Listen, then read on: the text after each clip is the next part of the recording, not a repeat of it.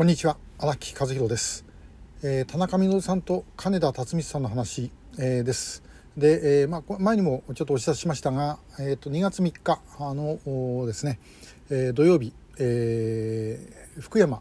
のビンゴ五国神社あの3周年をお借りいたしまして予備役ブルーリボンの会の朗読劇プラスシンポジウムを行います、えー、よその国の第8話以降をですね、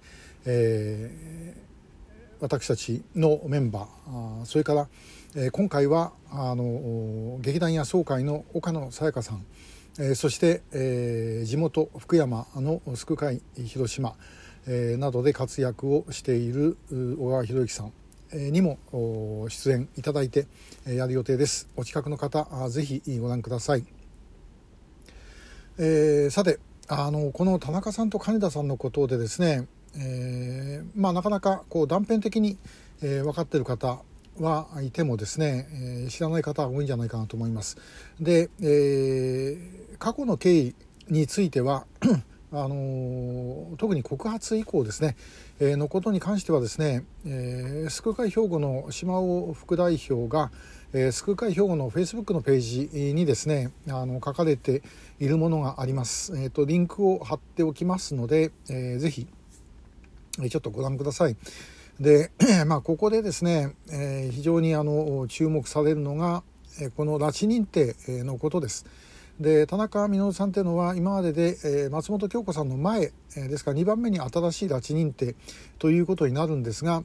でこの警察が、まあ、これ拉致認定というのは警察が最初、あの、まあ、発表してでそれで政府があの認定をすると、えーまあ、警察がこれは拉致だということを発表してそして政府が、え、内閣として認定をするということになるんですがががです。田中稔さんの場合これを発表した警察が発表した日がですね、えー、なんと尼崎の脱線事故の日でした JR の。で、えー、当然兵庫のマスコミはですねもう全部尼崎の事故現場へ集中します。まあ、これも仕方ないですよね。で、えー、まあなんかですねいかにもその隙を狙って、えー、発表したような感じなんですね。えでまあ島尾さんも書いておられたけどもそれまでですね、えー、告発してからずっと時間が経ってんのになんでこの時ということになりますこれおそらく証拠はないでしょう。証拠残してないですよね少なくとも。でも逆にですねあの尼崎の事故があったらば発表を遅らせるっていうことだって、えー、あってもよかったんじゃないかなと思います。でそれをわざわざあそこでやったっていうこと自体がまあ、我々どうしても疑問を感じざるを得ない、えー、ということですね。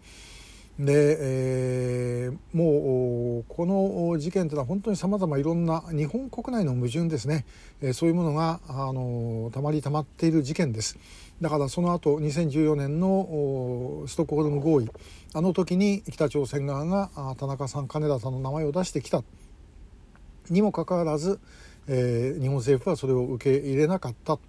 えー、ということですね。で、えー、これもおかしいんですでもおそらく私はそれより前からあの出てたんだと確信してます。あの有本恵子さんのご両親があの田原総一郎さん、えー、朝生でですねもうみんな死んでるっていうのを言った言葉を、えーえー、まあ、あのに対して、え訴訟を起こしたあの裁判の田原さんの陳述書で、え北朝鮮に行った時にソン・イルホからまああのそのまあ認定の被害者以外にも実は複数の日本人がいるんだということを聞いたという話をしてます。でこれおそらくあの田中さんあるいは金田さんの話なんだろうというふうに思います。えー、ですからもう最初から北朝鮮側はいるということを認めていた可能性がある。で逆に言うとですね、えー、認めてたから拉致認定をしたっていう可能性も私はあるんじゃないだろうかなというふうにちょっと思ってます松本京子さんもおそらく北朝鮮側から何らかの形で、え、いるっていうような情報が来てたんではないだろうか。で、え、まあ、なおかつ姑息なのはですねあの例えば田中さんこれは松本さんもそうなんですけども発表する時に、えー、警察の理屈はですねあの民間で騒がれる前からもう着目してました、えー、民間で騒がれるっていうのは田中さんの場合はえーと、平成9年の1月号か？月刊文藝春秋、えー、ですね。の,、まあ、あのチャン・ヨンウンが書いた、えー、もの。ここに田中さんの話が出てくる。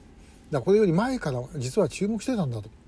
でしかし決定的な証拠がなかった。でこの度決定的な証拠が見つかったので認定しました。という、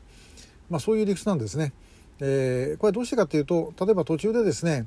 あのまああの民間の